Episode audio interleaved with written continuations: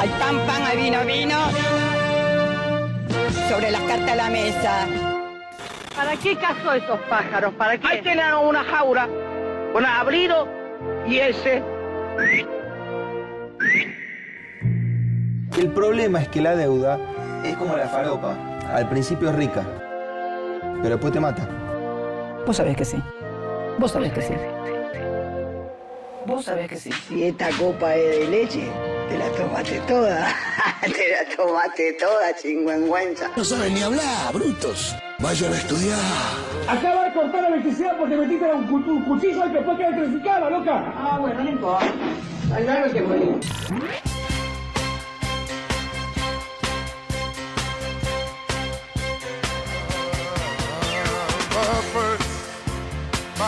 ¿Cómo andan, compatriotas? ¿Cómo les va? ¿Cómo les va? ¿Están felices? Felices de integrar este encuentro. Este encuentro semanal, el lugar en el que nos encontramos, el lugar en el que ordenamos nuestra agenda cotidiana. Vení, vení, pasá, pasá, Cali. Vení, pasá, pasá, Cali. Esto es así. ¿Querés saludar a la cámara, Cali? Vení, asómate, asómate, vení. Él es Cali. Él es un amigo. Hola. Vení, sentate por acá, Cali. Hoy vino Cali, que es un amigo mío, vino, vino Cali. Ahora les voy a contar, ahora les voy a contar. Viniste a hacer una full experience inmersiva en Maga. Es un testigo privilegiado de lo que va a estar pasando. Pero, atención, eh, atención. Porque no va a ser solo Cali. Hoy, hoy vamos a arrancar este programa con unos anuncios. Anuncios. Porque es un programa que ya ha llegado a un nivel de investidura generalizado con la gente que viene.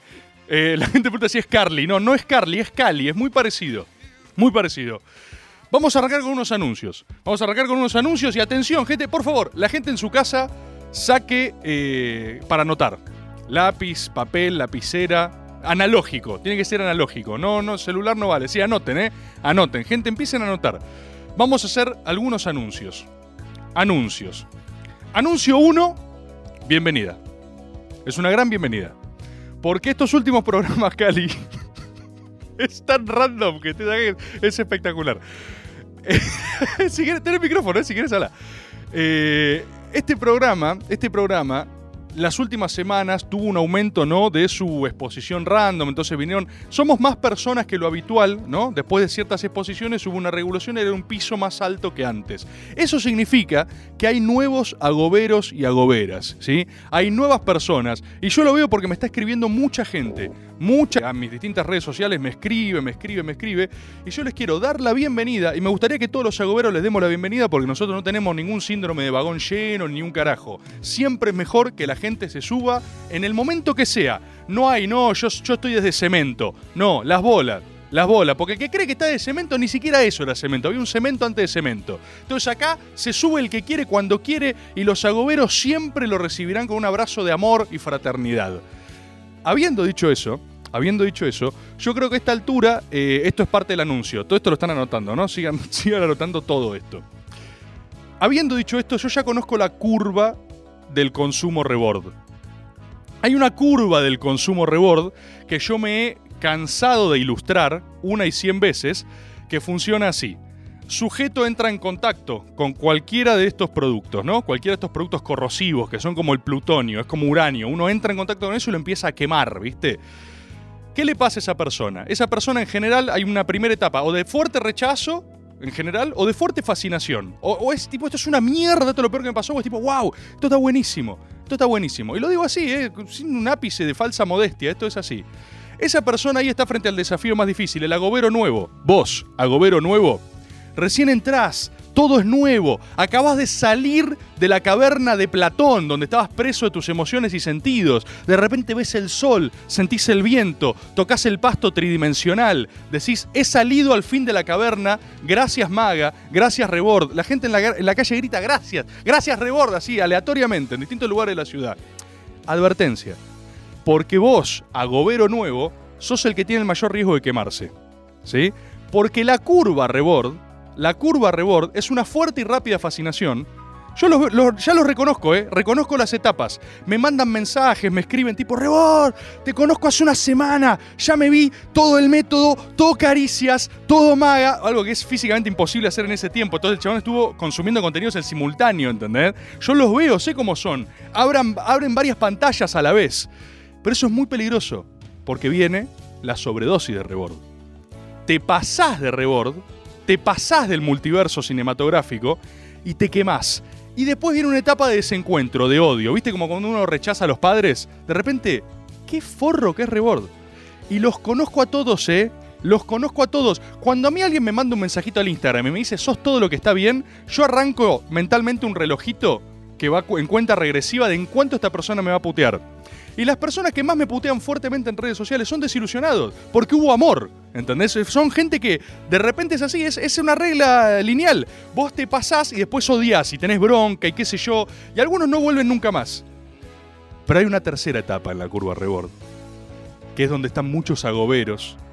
Les hablo ahora a los del fondo de la del aula, al agobero sabio, el compatriota que está, ya tiene cicatrices. Le hablo a Carly. Carly hace una semana era nueva. Ahora Carly tiene como 60 años. Carly las vio todas. Vos ves en, las cataratas de los ojos de Carly las marcas del tiempo, de la sabiduría. Carly calva en el fondo así, así como, como la madre de Coco. Ubicá, ¿viste Coco? La vieja de Coco, toda, toda marcada, marcada, marcada, marcada. Mi bisabuela era así, era igual a la vieja de Coco, igual. La abuela de mi viejo. Igual a Coco era. Que no es Coco el personaje, ¿no? Pero Carly, ta, ta, ta, ta. Ellos están ahí y dicen, paciencia. Esa gente que me amó, me odió y después ahora nos reencontramos en paz y serenidad. Qué rápido que está, Pan- qué rápido que está Luis, ¿eh? ¿Cómo está Flaming Luis en el teclado?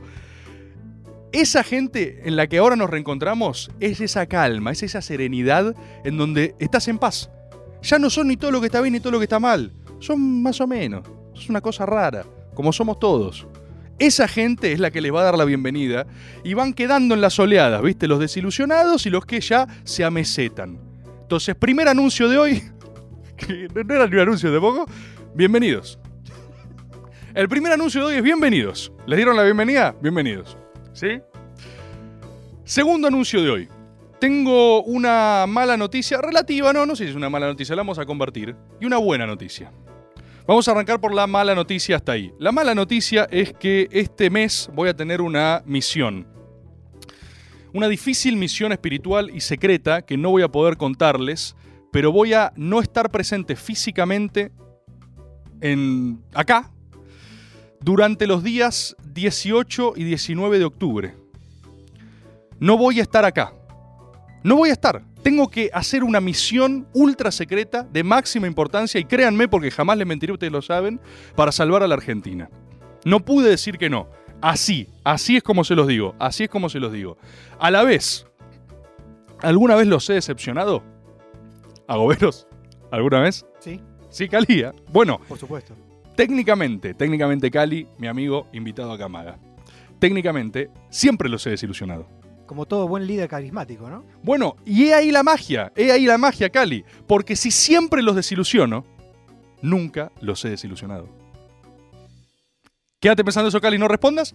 La cuestión es la siguiente, nunca los voy a dejar a pata. Entonces yo sé, yo sé que el 18 es un día especial para todos nosotros, viene después el 17 de octubre. No soy pelotudo, pero créanme que tengo que hacer algo crucial. Lo que vamos a hacer con Luis acá, vamos a grabar un mensaje especial que lo vamos a grabar desde la clandestinidad. Voy a hacer un mensaje a lo, a lo Firmenich, lo- a lo comunicado Firmenich, con un programa especial que ustedes van a escuchar mientras yo. Ustedes, ustedes van a escuchar ese programa, pero van a saber que físicamente, físicamente, voy a estar en otro lado, haciendo algo crucial. Y hay que pensar que quieren que esté en ese programa. Quizás es el programa de Godzilla vs. Kong. Yo les dije que cuando haga eso es el mejor programa de la historia. Nunca nadie hizo un contenido así, ¿eh? Pero no creo que estén listos todavía. Entonces quizás podemos hablar de otra cosa. Pero ese 17 va a haber un comunicado de los Firmenich. Vieron que ahora está. Esto habla mucho de cómo estamos, pero ¿les llegó la circular de Firmenich del análisis de las elecciones? Yo estoy suscrito a cosas raras, una de las cuales es que me llegan reenviados los mensajes de Firmenich. Firmenich sigue escribiendo, ustedes saben eso, ¿no? ¿Alguno de ustedes les llega, leen los, los análisis de Firmenich? Son espectaculares, ¿eh? Yo los leo, los leo siempre porque me parecen increíbles estructuralmente cómo están escritos, me vuelve loco. Pero lo que pasó esta última vez es que la gente un poco lo estaba citando, lo cual habla del, estado de locura total, porque el tema no es leer lo que dice Firmenich, el tema es que lo que dice Firmenich sea como, bueno, viste lo que dijo Firmenich, capaz, capaz es por ahí, ¿viste? Vamos a tratar de hacer eso. Qué, interesante sería un método, se me acaba de ocurrir un método con Firmenich, me muero. Me muero por hacer un método con Firmenich. Bueno, así como les dije, esa fue una mala noticia, un maga desde la clandestinidad que van a vivir el lunes 18. Ahora tengo una buena noticia. Tras múltiples gestiones y gracias a ustedes, el pueblo agobero, he logrado la suficiente presión simbólica para que Maga empiece a tener instancias presenciales. El último Maga de este mes, si no me equivoco, Maga 25, el mes que viene, 25 de octubre, es decir, después del Maga en diferido, va a ser presencial. Maga presencial. A Lodolina. Van a venir acá. ¿Qué si- Gratis. De más está decir que gratis, ¿eh? Porque acá se hace grande. No, no, Maxi, no, no vamos a cobrar. No vamos a cobrar. Porque acá se hace grande la Argentina. Y yo, yo, la discusión que falta ahora, la discusión que falta ahora es que open the gates y que venga todo el mundo, porque no, bueno, el protocolo, qué sé yo. Vamos a ver, vamos a ver.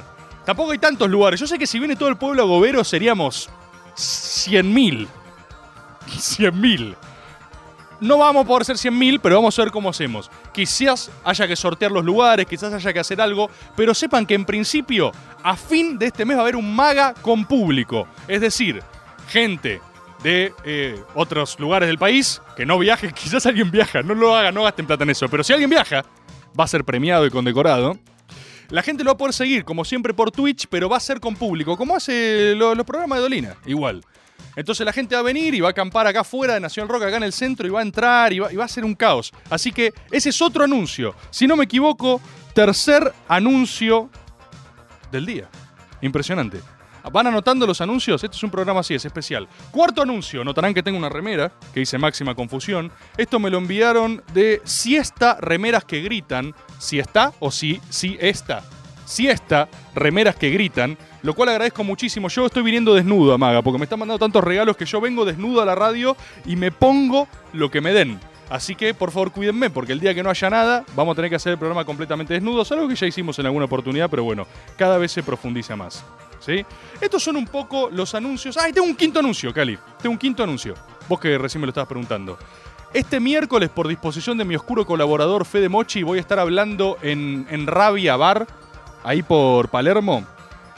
Voy a estar hablando de lo que sea que quieran, con quienes quieran, a la noche, miércoles a las, a las 8 de la noche. Quien sea que caiga rabia, ahí no me importa un carajo la capacidad. No me importa un carajo. No me- o sea, quien venga, voy a hablar con esa persona y vamos a hablar con quien sea. Miércoles, 20 horas ahí en Rabia. Es más, me, recién hablé con Rabia, le dije, hey, Rabia, ¿qué onda la capacidad? Y me dijo, es ilimitada, me dijo. Y yo le dije, no, pará, Rabia, calmate, no, no puede ser, pensá en, los protocolos. Y me dijo, no, no, que venga quien sea, me dijo. Que venga quien sea. Así que miércoles 20 horas, si alguno quiere venir, nos recibirá el pueblo agobero y nos encontraremos en un abrazo de amor nuevamente. ¿Cuántos anuncios? Sexto anuncio, murió el COVID. Sexto anuncio, murió el COVID. ¿Ustedes, ustedes creen, ustedes creen que... Yo estoy viviendo un momento de gran felicidad, boludo. ¿Qué querés que te diga, Cali? ¿Qué querés que te diga? Porque... A ver, no sé si entienden lo que le digo, pero... Miren, miren. Para que se den una idea, ustedes saben que yo vengo, viste, planteando muchas de estas cosas. Hagamos una quema de barbijo en Plaza de Mayo, viste, tengamos algún candidato abiertamente negacionista del COVID, ya que teníamos un frente en el cual cualquiera decía cualquier cosa, ¿por qué no tener uno que diga eso? ¿Entendés? Tipo, yo decía, no hay costo, no hay costo. Yo decía, salgamos a decir muerte al barbijo y la oposición va a tener que decir, pongámonos los barbijos. Bueno, yo les quiero igual confesar que yo planteé un montón de estas cosas, pero nunca creí que de verdad literalmente fuese a ser así. Las noticias de la, de, la reta diciendo pongámonos los barbijos. La noticia diciendo por favor quédense en casa. Es una locura, ¿entendés? Es una locura. Y lo mejor de todo, lo mejor de todo es que tengo testigos, eh, colega de esta radio, Pedro Saborido. Peter Saborido, mira cómo lo prendo fuego, no me importa nada. Nada me importa, Cali. No, no, no, no, no, Cali, no me trates de frenar. Cali, alejate, no lo toma el plano, pero no saben cómo está Cali. No me trates de frenar, Cali, por favor. Yo estuve en una reunión, o sea, aparte de esto, ¿eh? aparte de Maga, yo trato de llevar mis, mis propuestas para agrandar a la Argentina. Yo tuve una reunión con los altos jerarcas del Frente de Todos antes de plantearlo públicamente. Estoy hablando un mes atrás, dos meses atrás. De verdad, boludo. Y yo, ustedes ya me conocen, esto no es por, ay, cómo me regodeo tener razón. Yo lo último que quiero es tener razón. Pero para que vean un poco lo que, o sea, yo me siento rarísimo. Tuvimos una reunión, Pedro Saborío estaba presente, había muchos más testigos. Pero hoy voy a prenderlo fuego a Pedro.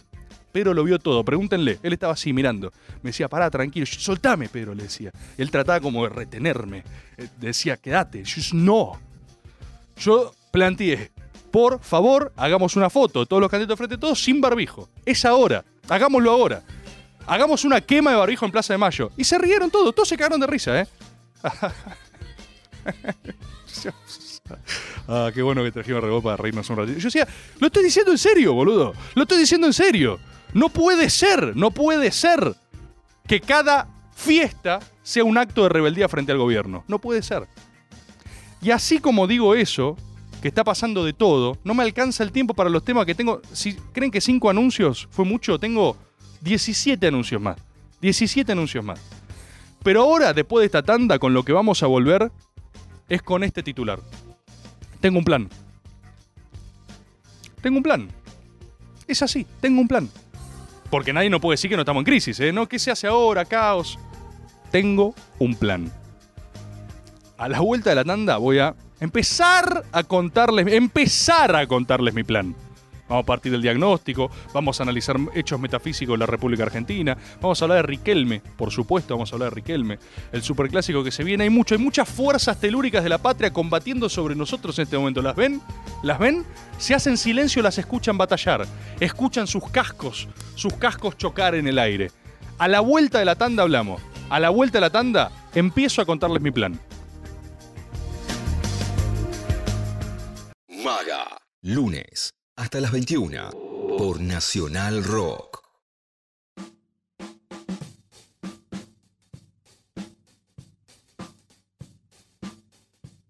Rebord, si me mandás la entrada te viajo desde Rosario, boludo. Redoblo la apuesta, si me mandás la entrada viajo desnudo a Buenos Aires desde Rosario. Bien, bien compatriota, bien. ¿Podemos guardar ese celular? ¿Tenemos registro, Maxi, de quién es el que mandó eso? ¿Tenemos registro? Porque va, a haber que elaborar un criterio para elegir gente, porque no sé cuánta capacidad nos van a dar. Nos, nos van a dar poco, seguro. Yo voy a pelear por más. Yo voy a ir a fondo. Yo creo que tiene que ser 100% de aforo. Es lo que creo. Están todos los lugares, todos lados haciendo 100% de aforo. No deberíamos ser menos. Pero en cualquier caso va a haber que decidir y va a haber que ponderar personas sobre otras. Igual Calma no va a ser el único maga presencial que hagamos. La tendencia para mí debería ser hacer todos presenciales, ¿eh? Así, así les digo estos titulares. Pero hasta que eso no sea una realidad, vamos a tener que definir a algunos compatriotas por sobre otros y yo creo que el mejor criterio posible que podemos utilizar es el azar y la arbitrariedad totalitaria. Entonces, a mí me gustaría que este compatriota pueda venir. Y es el primero en la lista, a partir de ahora. Si llega a faltar el 25 de octubre es un escarnio público, acá lo destruimos. Aparte ya tenemos su celular, todo. Pero sepan que se viene, se viene. Como que otra cosa se viene, como los cambios, los reordenamientos que están, los reordenamientos metafísicos que han sucedido en el gabinete. El maga pasado ya hablábamos de eso un poco, ¿no? Hablábamos de las cosas que se están dando. Yo les quiero dar un dato que a mí me voló la cabeza. No sé, si ustedes saben esto, les va a parecer una boludez. Si son como yo, que no se dieron cuenta que me estaba pasando, van a ser ¿qué? Y es lo siguiente. ¿Vieron que cuando Mansur juraba, cuando juró como jefe de gabinete, había un ruido, había un agite de fondo? No sé si se dieron cuenta. Yo que detecto instantáneamente el agite, pero no por el oído, porque lo, siento vibrar en mi corazón, yo agarro y digo, para, ahí está pasando algo y no lo logro identificar porque no lo toman bien. Bueno, había un grito de fondo. Y yo me volví loco con eso. Desde que vi eso dije, necesito saber qué pasó ahí. Lo averigüé. Quienes no se dieron cuenta, vuelvan a ver la jura de Mansur. Lo que estaba pasando es que Mansur cayó con 70 tucumanos a la jura. No sé si lo saben esto, ¿eh? Porque los medios, viste, el periodismo te va a decir, no, las principales movidas de Mansur, nosotros acá, ¿qué atendemos? Los hechos metafísicos, ¿sí? Los hechos espirituales. Entonces, eh, para eso lean periodismo, para saber la máxima verdad, vengan a Maga. Esto no sé quién te lo dice, ¿eh? 70 tucumanos cayeron a la jura con Mansur. ¿Sabés qué gritaban? Volvé a ver el video, ¿eh? ¿Sabés qué gritaban? Tucumán, Tucumán. O sea, lo que se escuchaba como murmullo de Mordor, o sea, los tambores, drums in the deep, ¿viste? Eh, las minas de Moria del tucumano, la escena del Señor de los Anillos, ¿viste? Drums in the deep, eh, los tambores en lo profundo.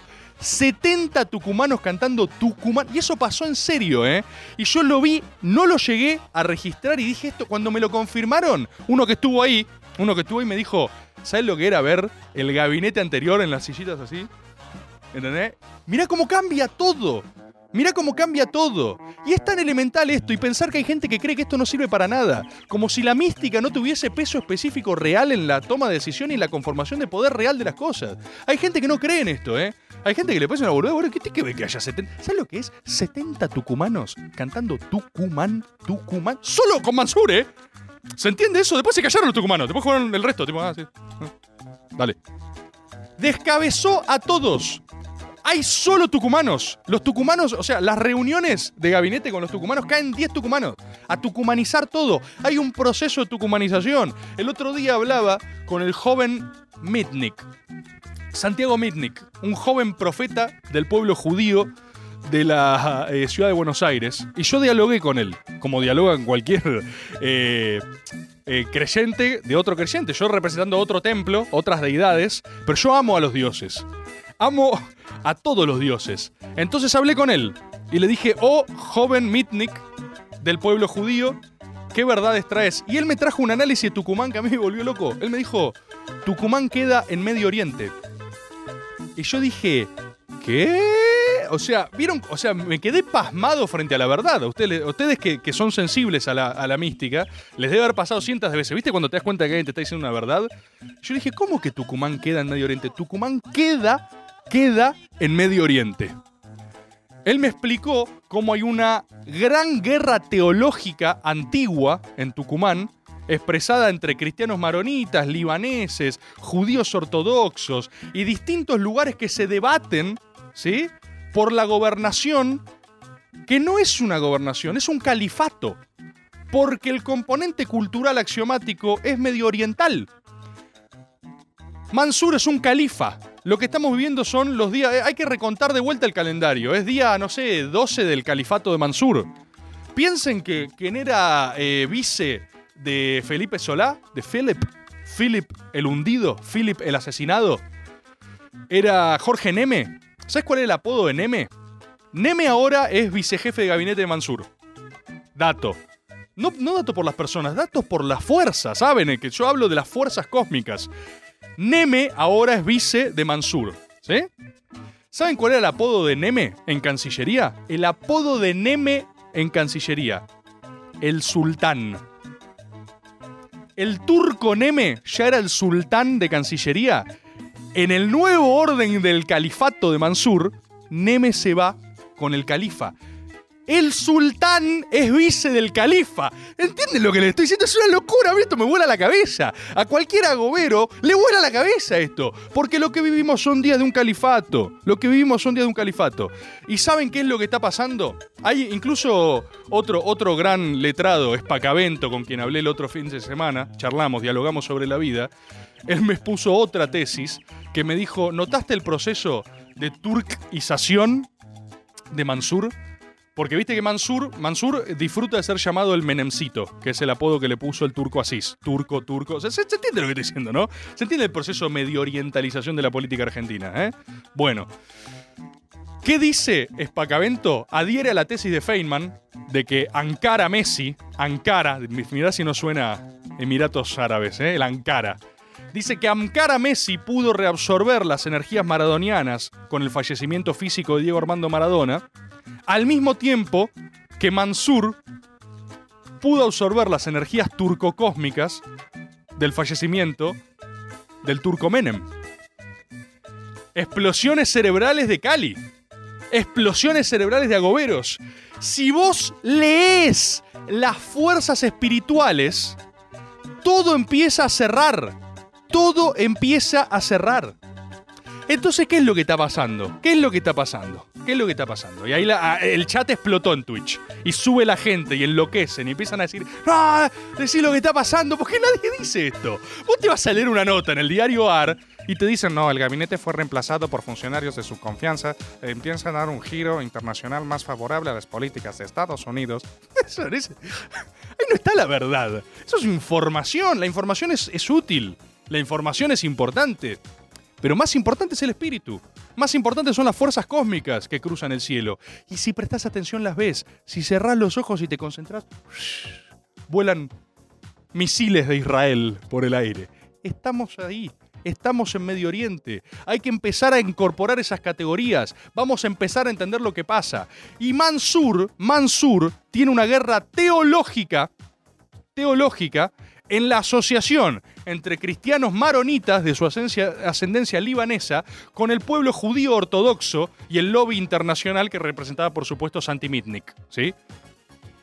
Esa alianza es una guerra religiosa contra el islamismo. Cali, ¿te- ¿me seguiste? ¿Sí? Bueno, lo que está sucediendo es una batalla teológica. Mansur está recuperando Jerusalén. Por Occidente. ¿Se entiende? Es algo que aparte venimos hablando en Maga. La gran batalla Oriente-Occidente. La gran conflagración teológica. Es una pelea espiritual lo que está sucediendo. Es una pelea de espíritus. Y esa gran guerra teológica, ¿sí? Yo les dije antes que tengo un plan, ¿no? ¿Por qué tengo un plan? Primero por el diagnóstico. Cualquier manual de conducción, si alguien intentó hacerlo, dice que sin una visión certera de la realidad de lo que está pasando no podés elaborar eh, cuadros operativos, ¿no? Ni tácticos, ni lo que sea, porque vos pifiás en tu marco de análisis. La gente, viste, agarra y dice, ay, el giro a la derecha. Como si se tratase de derecha o izquierda, se trata de Dios. ¿Se entiende? O sea, no es ni derecha ni izquierda, es un, debate, es una disputa ontológica lo que está sucediendo, es una recuperación del hombre, es humanos versus máquinas, como hablamos en su momento acá. ¿No vieron que se filtró hace unos días una foto de Mansur con un Sony Ericsson? Un zapatófono tiene Mansur, así. ¿Por qué? Porque es la representación del hombre contra las máquinas, es la recuperación de nuestro propio destino. Hay cosas que están pasando. Entonces, ¿qué es lo que pasa? ¿Qué es lo que pasa? Si vos haces mal este análisis, no sé dónde carajo estás parado. Si vos no ves que hay una guerra teológica en este momento en la Argentina, no sé ni dónde está. Vos crees que estás en. No, yo estoy acá en Córdoba. No, no, estás en Siria. ¿Qué? Estoy en Siria. ¿Entendés? Vos estás en Chaco, tenés que dar vuelta a la elección. Perdimos Chaco, perdimos La Pampa. ¿Vos te pensás que estás en La Pampa? Estás en el Líbano. ¿Se entiende lo que digo? Desde ahí empezamos a pensar. Pobre Carly, dice acá. Su- la Subus, Subus de Torqua. no la vi. Pobre Carly. Pobre Carly. Carly, atenta. Anotá, Carly. Estás en Medio Oriente. Agarrá tu lanzamisiles, Carly. No, no. Sí es ahora, Carly. La guerra sagrada para lo que nos preparamos todo este tiempo. Empezó. Empezó. Corran a las trincheras y disparen. A Oriente. ¿Sí? Occidente versus Oriente. Ese es el mapa, esa es la ejida. ¿Qué es lo que pasa? ¿Notaron un fenómeno muy gracioso? Un fenómeno muy gracioso. Gracioso por decir algo, ¿no? Porque en realidad es, un síntoma de caos. Pero ¿notaron cómo? ¿Quiénes son los más confundidos después de las elecciones? La oposición está confundida, sin dudas, ¿eh? El gobierno en gran medida está confundido también, pero como dio paso a una gran batalla espiritual, la Guerra Santa lo pasó por encima. Entonces ya, ¿entendés? Ya no importa si te gusta Trota o no. Ahora Trota está tipo sosteniéndose los intestinos así. ¡Ah! ¡Ah! Es tipo, es el desembarco en Normandía de rescatando al soldado Ryan, ¿entendés? O sea, el frente de todos ahora es así y luego ves a Trota tipo, mátame, ¿entendés? Tipo, no, Trota, correte, ¿entendés? Vos seguís avanzando. O sea, eso es lo que está pasando. Entonces, se tapan los quilombos, obviamente, en el caos espiritual de la Guerra Santa. La oposición está confundida. Pero en este momento en Argentina no hay nadie más confundido que candidato del Frente de Todos. Déjame explicarte por qué. Y déjame explicarle por qué, algo que solo puede decir este programa, nadie más lo puede decir. Los candidatos del Frente de Todos, esto es muy difícil que se entienda, pero se solo se entiende desde un plano espiritual. Son candidatos de otra cosa. Los candidatos del Frente de Todos son candidatos, están todos escribiendo en árabe en el Twitch. Va a estar hackeadísimo esto. Va a saltar en 10 alertas de Interpol. Va desde la CIA va a decir, hay un movimiento muy inusual. Hay algo muy raro pasando en una, una emisora pública de Argentina. Cuestión. Los candidatos del Frente de Todos son candidatos de otro gobierno. ¿Se entiende? Quedaron en offside. Salieron a la cancha. El gobierno que los largó cambió, rotó para otro lado y los candidatos que ya quedaron allá. ¿Se entiende? Los candidatos quedaron en otro terreno, en otro lado. ¿Cuál es el gran problema que tienen ahora los candidatos del Frente de Todos? No saben cómo reperfilarse, no saben cómo transmutar en la nueva dimensión de lo que ahora está exhibiendo el Frente de Todos. Son los chivos sacrificiales del cambio epistemológico que se da. Creo que es eh, Durkheim el que tiene una gran frase, la cita Huelebeck en el libro Partículas Elementales, gran libro, que dice, toda generación sobre la cual opera un cambio de paradigma es, sacrificia- es sacrificada al altar de las nuevas generaciones. Esto es una gran forma de explicar también, viste, en su momento los debates por los cambios de la perspectiva de género, todas las grandes discusiones que trajo el feminismo. Hubo muchas personas, esto también fue mi generación, que fueron, viste, masacradas en el aire, viste, gente que nunca entendió qué estaba pasando, viste, lo que sea. Y hay sacrificios que son necesarios. Hay sangre que a veces hay que pagar en aras de los grandes cambios de paradigma. Cuando vos ves el gran esquema de las cosas, uno a veces es un mero hombre insignificante, una persona, una variable. En el mismo sentido, hoy los candidatos del Frente de Todos son chivos sacrificiales del orden religioso de Juan Mansur. ¿Se entiende la escena? Es decir, ¿se ve este qué pasó, Cali? Pensaste que me iba por otro lado. La imagen es la siguiente. Mezquita, Mansur sosteniendo la cabeza de Santoro.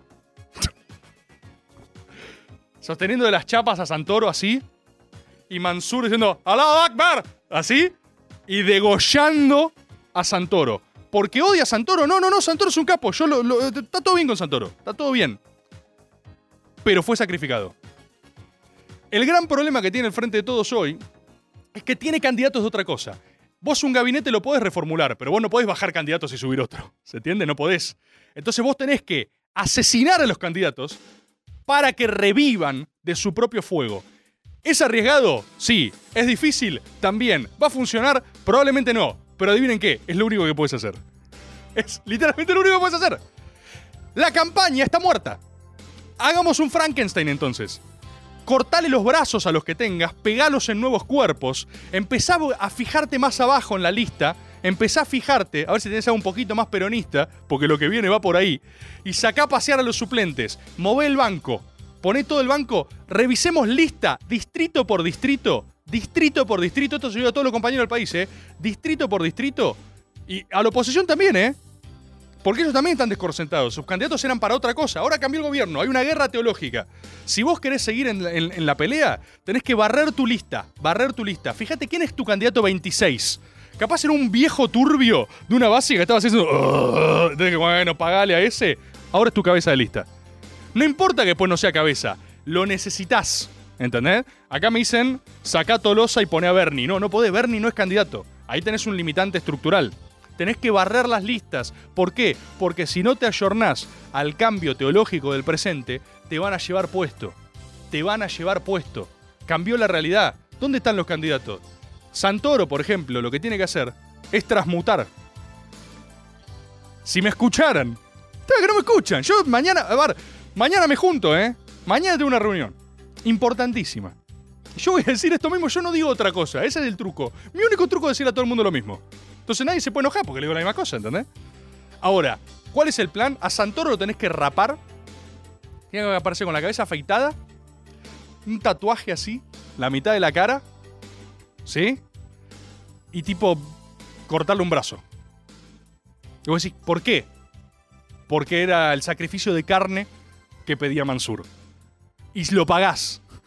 Y es otra persona ahí, ¿entendés? Yo voy a proponer eso mañana. Y si me dan bola, si me dan bola tenemos una oportunidad. Si no es muy difícil. Si no es muy difícil. Compatriotas, ni hablamos, ni llegamos a hablar todavía de Román sanando enfermos. No sé si vieron esas imágenes bíblicas. Creo que leí un tuit de Agustín eh, Estela, uno de los pibes de doble mérito. Me hizo cagar de risa. Que decía. Me da risa que hay uno que le grita. Román, Román, acá hay uno en silla de ruedas. Como. ¿Entendés? Como. O sea, le, le ofrendan, viste, sus males, le muestran sus llagas. Viene Román y vos les mostrás, Román me duele acá, le señalás. Y él te cura, él te sana. Es un Dios bíblico. Son todas, todas las señales no pueden estar más claras, ¿entendés? Son todas las señales. Están pasando todas. Hay una gran disputa teológica que se cierne sobre la Argentina. Vamos a ir una tanda ahora y me interesa escucharlos a ustedes también, ¿eh? 11 39 39 88 88. ¿Sí? Me interesa escucharlos a ustedes. Vamos a una tanda y volvemos. Estás escuchando Maga por Nacional Rock. Rebord, Hago La Plata promete su presencia en el MAGA presencial. Saldrán colectivos desde Plaza Moreno, escolares, por el Chori y la Coca. Sí. Hago. Gracias, compatriota de Hago La Plata. No va a haber ni chori ni coca, solo que la traigan ustedes. Eh, pero vengan igual, vengan igual. A este compatriota también anotémoslo. Y recuerden lo del miércoles, ¿eh? Yo el miércoles voy ahí a. Capaz es. miércoles a la noche, sí, vénganse, vénganse quien quiera. Quien quiera. Quien quiera hablar, aparte de sin tema, ¿eh? De lo que se les cante hablar, nos juntamos el miércoles a la noche. Porque es un momento así para hablar, para encontrarse, para encontrar respuestas colectivas, encontrarle salidas a las cosas. Ustedes saben, me han llevado invitaciones en muchos lugares, pero ahí es eh, mi oscuro colaborador Fede Mochi. Yo le digo, Fede, por favor, vayamos acá, allá, y él me dice, no, todavía no. ¿Vieron cómo son los cercos? ¿Tenemos más audios? Pásame, a ver. No, Rebord, no, no, no. Ningún compañero tiene que viajar a Capital Federal. Yo lo que propongo es un maga nacional, una gira nacional en Rosario. Te esperamos en el monumento para hacer un gran encuentro del lago. Dale, dale. Lo hacemos. Yo voy a ir. Yo iré.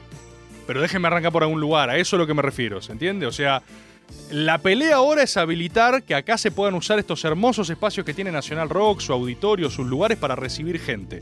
¿Sí? Esa es la pelea. Ustedes no se dan cuenta. ¿Viste? No, el cielo por asalto. Nunca es el cielo por asalto. Cuando te dicen el cielo por asalto te están cagando. Lo que necesitas es tu porcioncita de la escalera. ¿sí? La escalera de Jacobo hay que empezar por el escalón 1. Entonces, el escalón 1 es eh, vamos, vamos a lograr habilitar el auditorio. Como vinimos haciendo hasta ahora, conquista conquista. Este es el primer programa de radio que te dio conquistas, ¿eh? Arrancamos en Twitch acá, ¿eh? Y ahora lo tenés a Luis, que si le sacás el Twitch se inmola en una guerra. O sea, se prende fuego acá bíblicamente como la primavera árabe, ¿entendés? Y arranca. Entonces así vamos consolidando pasito a pasito, ¿eh? Pasito a pasito. It's Black Floor dice basta este país de unitarios, hagan cosas buenas en sus provincias. ¿No? O esperen a que vaya para allá. ¿Cuál es el problema? ¿Cuál es el problema?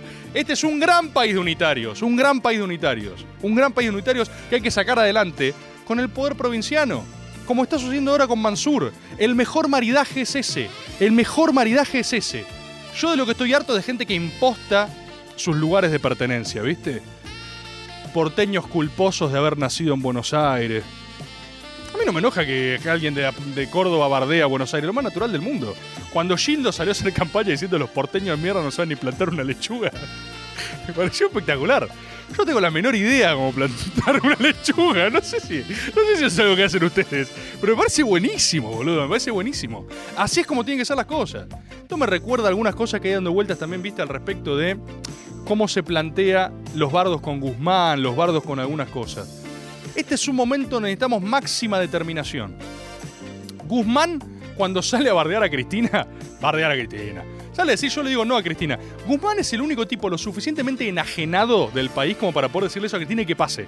Porque el chabón es un robot, es un androide, ¿eh? en serio. O sea, y esto no lo digo ni como carga positiva ni negativa. O sea, es eh, un algoritmo. Es tipo, es yo robot. Entonces, yo siento que Cristina se enojó con eso, ¿eh? Pero después escuchó la entrevista y como que dijo, bueno, yo. ¿Entendés? Cualquier otra persona habría aparecido decapitado en Plaza de Mayo. Tipo, o sea, después de lo que pasó, cualquier persona que haya dicho, yo le digo que no a Cristina, aparece en Plaza de Mayo así muerto, todo ensangrentado, desnudo, viste, clavado así. Bueno, Guzmán no, porque Cristina dijo, ¿qué le pasa a este hijo de puta? Y dijo, sí, no sé qué le pasa. Eso le pasó. Y así va pasando todas. Entonces, yo, yo lo banco. ¿Por qué? ¿Por un motivo racional? Anda, ¿qué motivo? Anda, vayan a... ps, ¿Qué son politólogos? Vayan a leer análisis de otro lugar.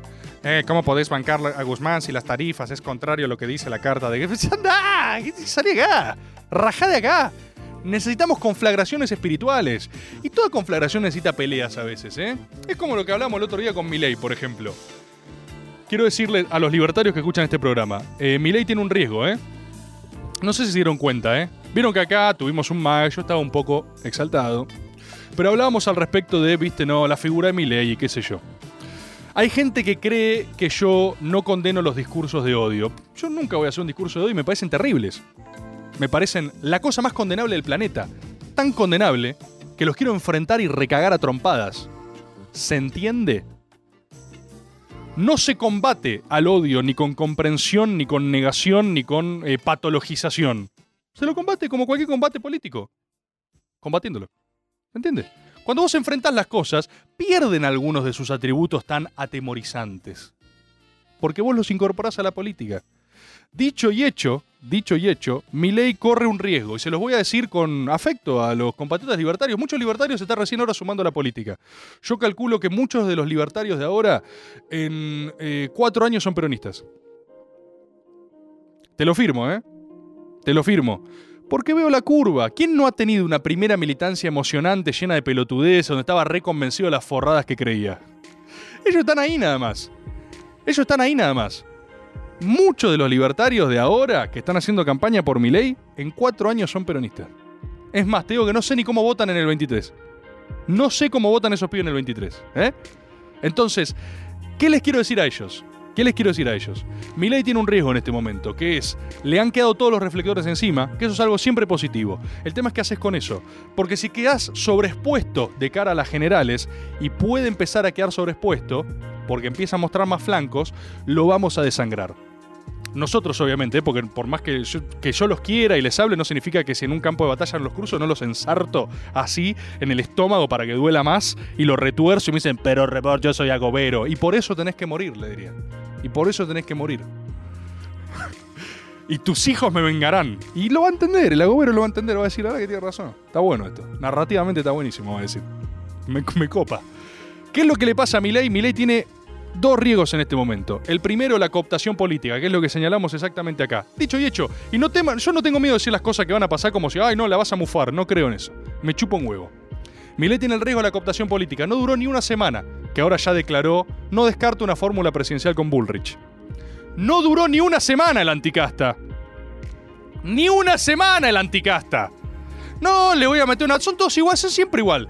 Para meterle. El, gran problema de la política es que la política gana siempre. Porque vos, para meterle una patada en el culo a todo el mundo, necesitas 20.000 personas para gobernar un país, de mínima. 20.000 personas de confianza necesitas, ¿eh? ¿Sabías eso? 20.000 amigos necesitas. Nadie tiene 20.000 amigos que no tengan ninguna relación con intereses ni con la política. Entonces, por más anticasta que sean, está la política siempre. Y hay muchos pibes pibas que están ahí porque son anticasta están yendo derechito una fórmula con Bullrich, que es la mina a la que más le hemos sostenido la carrera política a los argentinos de toda la historia, ¿eh? O sea, si alguien, si alguien tiene CB estatal, porque ahora dicen, no, la casta, y hermano, ¿vos qué sos, pato? Con la mejor, yo quiero hablar con Patricia, ¿eh? Usted tiene una vida más interesante que la garcha, tiene unas anécdotas, Pato Bullrich, que no se pueden creer. Pero me hace hablar de anticasta. Anticasta. No tenés un laburo en el sector privado, pero ni de casualidad. Y esa es tu fórmula presidencial, Milei, la que no descartás. La política te entra, ¿viste? Y el segundo gran error de Milei eh, fue empezar a bardear a Boca. Ah, ah, es muy complicado bardear a Boca, boludo. No lo digo como bostero. Lo digo como analista espiritual de nuestro país. Nuestro país es peronista y bostero. Es así no por su filiación de club, por cómo siente, por cómo percibe la realidad de Bosteros, ¿entiende? Se lo digo a Luis que me mira con cara de orto porque es gallina. Esto no es un ataque a los gallinas, los gallinas aportan otra cosa, también fundamental. No podés bardear a Boca, boludo. ley salió a decir, lo entiendo, es muy antifútbol, muy antipueblo, pero salió a decir, no, yo era de Boca, pero me fui porque no me gustaba el populismo. Muy Gominson, boludo muy Gominson, con la mejor. O sea, si esto lo entienden como una ayuda y no como un ataque, quizás la revierten. Yo creo que están muy complicados porque pasaron sobregirados. Cuando estás tan sobregirado con ese discurso, es imposible que tu propio discurso no te amordace en algún momento. Y llegaron muy antipolítica y la política te gana siempre. Y si pensás, yo pensé que no iba a pasar esto ahora, ¿eh? Que era para el 2023. Pero no duraste ni una semana sin dar de baja alianza. ¿Sabes cómo te espera la reta en la legislatura? ¿Sabes cómo te agarran en el Congreso? Políticos de hace 60 años, nombres que no conoces, ¿eh? Porque no te estoy diciendo, te agarra Sergio Tomás, no, no, no, no. Los que te agarran no se sabe el nombre, ¿eh? Los que te esperan así y se ponen el, la servilletita acá cuchillo y tenedor y te morfan. Vos no sabés el nombre, ¿eh?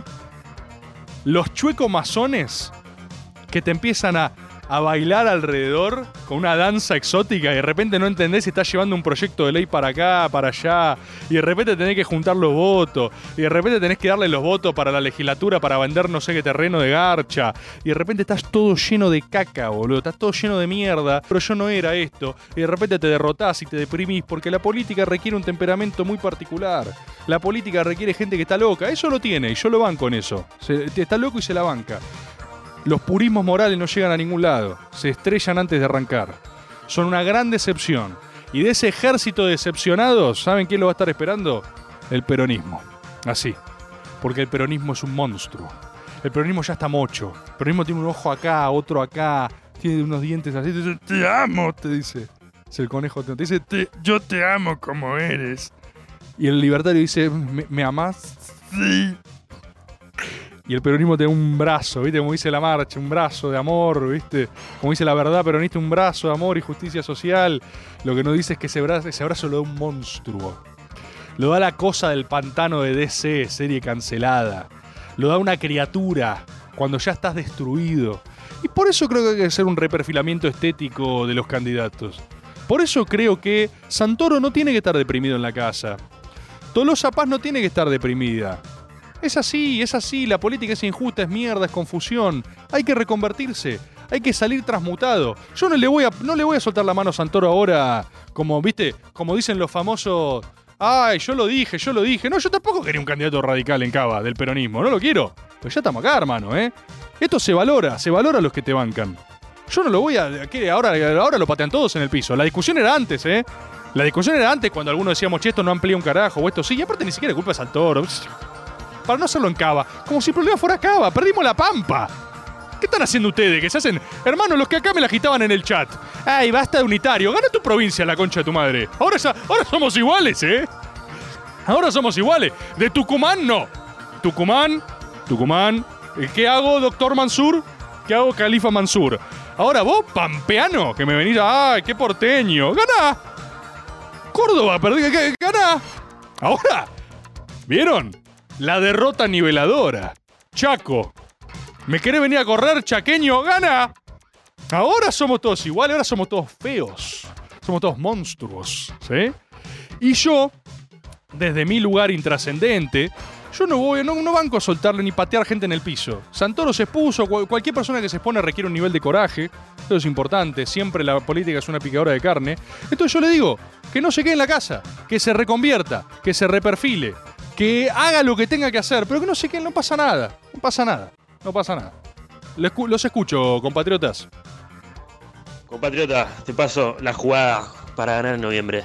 Para ratificar la narrativa del, del gabinete de Expendables, necesitamos una foto de Julián Domínguez y Aníbal Fernández haciendo la escena de Depredador en la que Schwarzenegger y Negro se dan la mano. La conseguimos y ganamos. Buenísima. Buenísima, buenísima, buenísima. Gran aporte, gran aporte, espectacular. Banco esa escena, banco esa escena. ¿Saben qué? Estoy muy tentado. Yo quiero hablar también de. Quiero hablar también de algunos. Miren Midnight Mass en Netflix. Eh, Cali, ¿vas a hacer una nota para Urbe de Midnight Mass? Sí. Me confirma que si sale esta semana. Qué buena que está Misa de Medianoche en Netflix. Qué buena que está Midnight Mass. Me vi hasta la mitad, no sé, capaz termina como el orto, al terror le cuesta sostenerse en, en muchos episodios. Pero qué buena que está, ¿eh? La vengo viendo así. Aparte va de la mano con todo este bardo religioso y todo eso. Acá Cali, que tengo al lado, que es un gran conocedor de cineseries, acaba de ver en una premiere exclusiva eh, la nueva de Los Soprano. The Many Saints of Newark, ¿no? ¿Vieron la que hace el hijo de Gandolfini? Hace del pequeño Tony Soprano. Tengo una gana de que me cuente todo lo que acaba de ver, que se me cae la cara, pero no sé, estoy en dudas. O sea, sepan que la persona que tengo sentado acá al lado, o sea, la persona que ustedes no ven en cámara, acaba de salir de una premiere exclusiva del cine de ver esa película. No lo puedo creer, no lo puedo creer. Darkest Beat dice, che, ¿qué tiene que ver con Perón esto? Pero no sea cerrado, Darkest Beat, por favor. No sé, me, me traen un papelito secreto, lo muestro a cámara, pero no voy a decirles qué es. ¿Qué tiene que ver? ¿Qué tiene que ver? Esto, esto no se trata, perdón, ¿eh? No se trata tampoco de Perón, se trata de Dios, se trata del mundo, se trata de gente. Acá, acá hay gente que hace la Argentina grande y gorila, ¿eh? Acá tenemos gorilas. Acá, acá tenemos gorilas. Y vamos a hablar de todo lo que haya que hablar, hermano. Vamos a hablar de cualquier cosa, ¿sí? De cualquier cosa. Y los escucho. Compañero campeón de América. Compañero. te propongo un sueño. Mansur con la jequeza de Qatar marca Lucía Corpasi 2023 evangelizando toda la Tierra Santa, pa. ¿Notaron que, ¿Notaron que los audios de Maga están siempre agitados? No entiendo si están masturbándose compulsivamente, y es algún tipo como de ritual secreto. No entiendo si están saliendo a correr con Maga. No entiendo si la aceleración de verdades, ¿viste? Tipo. Pero todos los audios de Maga son. Compatriota. Compatriota acá, Mansur. No, están tan conectados, ¿viste? Gente que. Es gente que se conecta. Todos estamos acá. Acá bonaerense dice, todos estamos sudando versa- verdades, ¿viste? Gente que está como. Ah, maga, ¿entendés? Tipo, ese es el estado. No sé qué va a pasar cuando hagamos un encuentro en vivo, va a ser un papelón. O sea, termina las piñas mal, termina una orgía en el medio de Nacional Rock, termina las trompadas de un escándalo. Ese era lo que debe hacer. Los escucho, compatriotas. Compatriota Rebor, estamos habilitados a llevar bombos y platillos para hacer un poquito de ruido peronista en el encuentro. Ay, lo mal que va a salir el. Lo que. Lo que se va a hacer una sola vez, ese maga presencial que yo quiero hacer siempre. Lo que se va a hacer una vez. Para, ¿quieren llevar bombos? Llévenlo el miércoles. Llévenlos el miércoles al medio de Palermo. Seamos. Ah. Vamos a empezar a hacer esos piantabotos, ¿no? Pero ojo, ojo, ojo. Porque la realidad política necesita un poco de horror. Yo esto lo vengo diciendo. Viste, a veces, a veces hay compatriotas que me escriben con buena leche y me dicen. Eh, che, Rebor, te están, eh, te están bardeando acá no sé dónde. Miraste, miraste tweet, miraste te está bardeando. Uno porque ustedes quieren sangre, son unos sanguinarios. Otros, otro, hay uno que me da mucha risa que me escribe de una de las provincias de ustedes que rompen las bolas. Ah, es tan porteño, es tan porteño, es tan porteño. Y todo lo que digo me lo comenta. Sos muy porteño, sos muy porteño. Pero sí, sí, idiota, nací en Buenos Aires. Sí, soy porteño, te gané toda la guerra civil. Mentira, no te gané todas. Pero, no te gané todas. Pero te gané muchas veces. Te gané muchas veces. Entonces yo te respeto. A mí me encanta la identidad federal. Me encanta toda la provincia del mundo. Pero yo nunca voy a impostar, boludo. Yo nunca les voy a contar a ustedes. No voy a decirles soy el más federal de. No, yo soy porteño. Y amo a mi país. Y amo todas sus provincias. Y amo su narrativa. La amo. Pero hay alguno, fenómeno uno, hay, hay uno que me pega siempre. y yo una vez le contesté, buena onda, para cagarme de risa. Y después veo que abajo pone, si quieren escuchar cómo le respondo, miren mi programa de radio. Digo, "Buah, está bien, me querés putear en toda para llevar a andar a hacer tu programa de mierda. Y ojalá algún día, viste, ojalá te escuche alguien, idiota, que hace tu programa. Cuando quiera, invítame. Cuando quiera, invítame. Boludo. Cuestión, ¿qué estaba diciendo? Ah, sí. Estaba diciendo este fenómeno, ¿viste? De agite, de horror. Y mucha gente me dice, acá te están puteando, acá te están puteando, acá te están puteando. Y yo digo, no me defiendan. ¿Sabes qué necesito? Quiero algo muy específico. Cuando vean una puteada, necesito que lo que parezca una defensa profundice el horror. ¿Se entiende? O sea, che, Rebor es un hijo de puta. ¿Cómo le vas a decir es una persona que solo tiene redes de trata? ¿Se entiende la fórmula?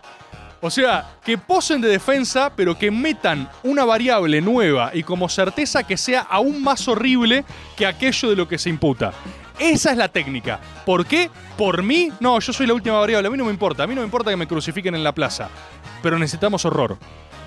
La realidad necesita horror. Como el cine de terror. Como Midnight Mass. La- cuando la realidad es horrible, resurge el género terror. Bueno, esto Cali podríamos hablar tres horas, ¿no? O sea, porque la gente evacúa en sus exorcismos sus propios rituales. Necesitamos conjurar monstruos, conjurar criaturas, necesitamos invocarlas. ¿Por qué? Porque social y narrativamente lo que necesitamos es evacuar nuestro horror para sentirnos más seguros. Y hay muchos compañeros y compañeras que no pueden ser eso, no pueden ser el horror. Nosotros sí podemos ser el horror. Nosotros podemos ser esa porción de horror que necesita la sociedad. Nosotros podemos ser los malos, los feos, los horribles. Y si tenemos que hundirnos para que la Argentina crezca, lo vamos a hacer. Una y cien veces. Entonces cuando veamos caos, profundicémoslo. Necesitamos caos redentor. Esa es la transmutación que se está dando. Esa es al menos nuestra misión. Alguien lo tiene que hacer. No digo que sea la única. No digo que sea la única. Pero alguien lo tiene que hacer. Construir nuestros propios monstruos. Ese es nuestro Frankenstein. Mirá cómo conecto todo lo que vengo diciendo, Cali. Qué asombroso. Ver este programa para vos acá en vivo es un privilegio total. ¿Recuerdan? Hace como una hora, una vida atrás, cuando hablaba de la campaña. La campaña está muerta, así que necesitamos un Frankenstein. Es eso. Todo se conecta con todo. Y voy a abrir un audio más. A ver, pasam- pasame un audio más. Un audio más de alguien, a ver. Hola, goberos, acá Flex de Catamarca, Flex. el superhéroe catamarqueño. No, che, escuchá. Eh, flasho que me quedé muy picado con eso de cómo se banca a este, Guzmán y a Cristina a la vez. Se los banca a los dos a la vez. Se los banca a los dos a la vez, porque Cristina, Cristina le puso ajuste, pero Cristina está diciendo en realidad, chicos, eh, están gestionando como el culo, nada más. Entonces Nada más. está pegando a Guzmán. Los medios le pegan a Guzmán y tratan de pelearse con Guzmán porque saben que Guzmán este, está haciendo las cosas bien. Entonces está todo bien. Ah, No hay que comerse la curva, compañero. No hay que comerse la curva. Mirá. Saludos desde acá de Catamarca. Y, el que se quiera comer la curva, que se la coma. eh. No, no- no- no me estoy metiendo en, en- en el sexo de nadie. Gracias, gracias Flex, eh, representante agobero de Catamarca. Mira, ahí tenés, somos federales, la concha de tu madre. Eh, necesito agoberos de Tucumán. ¿Tenemos agoberos tucumanos? ¿Los tucumanos? Perdón que ya termine el programa. Pero, ¿saben por qué necesito agoberos tucumanos? Eh, díganme ahora en el chat si hay alguno. ¿Hay algún agobero tucumano? Porque necesitamos explorar, eh, explorar yo, Lautis acá, ya al toque. Mira, me vienen a correr de unitario, tenemos todo el país acá. No hay ni uno de ustedes, ni uno de ustedes con su radio este que me bardea. No juntá tres que no sean de tu barrio. Y acá está todo el país, hermano. Y tiene micrófono flex de Catamarca, y acá este, Ríos, soy de Entre Ríos, sirve. Sí, ah, este, ese se ponía unitario de vuelta. Es más o menos lo mismo, no, no, necesitamos tucumanos, necesitamos tucumanos. Necesito una corresponsalía agobera tucumana, arroba agob5, por favor, necesito que me gestiones esto, hermano. Necesitamos una corresponsalía tucumana porque ahí espiritualmente se está jugando el futuro de la patria. Necesitamos agoberos tucumanos que salgan así, como vaqueanos, a sentir el suelo. Que necesitamos jóvenes agoberos en todo Tucumán saliendo a la calle y poniendo un oído en el suelo así. Y sáquense fotos. Necesitamos gente oyendo el suelo en Tucumán. Necesitamos tucumanos tocando paredes, edificios. Necesitamos tucumanos adheridos a un monte. Porque no necesito información. No quiero, no quiero que me cuenten. ¿Qué pasa, Cali? No quiero que me cuenten. Ah, acá en Tucumán, Mansur es de tal palo. No, no quiero información. Quiero verdades. Quiero que salgan y me digan, boludo, acá en Tucumán no sé lo que está pasando. Hay una fuerza en este sentado. Los, li- los- libaneses, los cristianos maronitas, háblenme de la disputa teológica. Pongamos un acento en Tucumán. No miremos acá. Lo de capital ya está en juego. Acá ya está en juego el nuevo gabinete. Acá solo hay que transmutar. Tenemos que hacer lo que nos corresponde. Cada provincia tiene que transmutar lo que perdieron las elecciones. Háganse cargo. Pero los tucumanos tienen una misión especial. Ya estamos cerrando. Estamos cerrando este maga. Nos extendimos un ratito. Pido disculpa la programación que sigue. Pero esta es la misión que tenemos, ¿eh? Tucumanos agoberos salgan a auscultar. Escucha el verbo. Auscultar. Google. Auscultar. ¿Sí? Ausculten el suelo en búsqueda de verdades. Y repórtennos qué está pasando. Máxima prioridad a la corresponsalía agobera de Tucumán. Compatriotas, les quiero agradecer como siempre por este encuentro, por el encuentro de cada lunes, por ser tantos, por haber recibido y bienvenido a los nuevos agoberos, nuevos y nuevas agoberos, de los cuales ya saben, algunos van a pasar por un momento de odio, pero después un tercio de esos van a ser permanentes y ahí es donde crecemos. Son tiempos confusos, son tiempos difíciles, como todo tiempo de transmutación espiritual. Estamos viviendo un cambio de época. Los candidatos están deprimidos de todos lados porque nadie sabe cómo salir jugando. Tienen que mutar. Dejen de mirar afuera. Lo que están buscando está en su interior. No va a venir alguien a decirles es por acá, es por allá. Tienen que escuchar su interior profundo y decir, nos hemos reconfigurado, salimos por otro lado. A los libertarios, ojo con mi ley, ojo, ojo, porque se está quemando, ojo porque se está quemando. Y paradójicamente, la reta que anda ahí juntándose con Bill Clinton, ¿no? Qué casualidad. La reta se junta con los demócratas. Mm, ¿No será que los demócratas son medio gorilas? Ay, si tan solo hubiera... Nada, se las dejo. Pero paradójicamente los... paradójicamente, eh, la reta no está disfrutando tanto de lo que le está pasando, ¿eh? El, pro, cambiemos, no está disfrutando tanto. ¿Por qué? Porque están sumidos ahora en nuestra propia guerra teológica. Nadie sabe bien lo que tiene que hacer. Y en estos momentos, en los momentos de máxima confusión, como dice mi remera, que me han dado las compañeras que mandaron una carta muy linda. ¿Se ve ahí? No sé si se ve, ya no tengo idea, pero no importa. En estos momentos de máxima confusión, es donde hay que crear. No creer. No creer. Se pensaron que iba a citar a Gallardo. No creer. Crear. Hagan sus monstruos, construyan monstruos, hagan sus Frankensteins y salgan a cazar. Y vean Midnight Mass, que está espectacular. Chau, gente. Muchas gracias. Gracias por estar.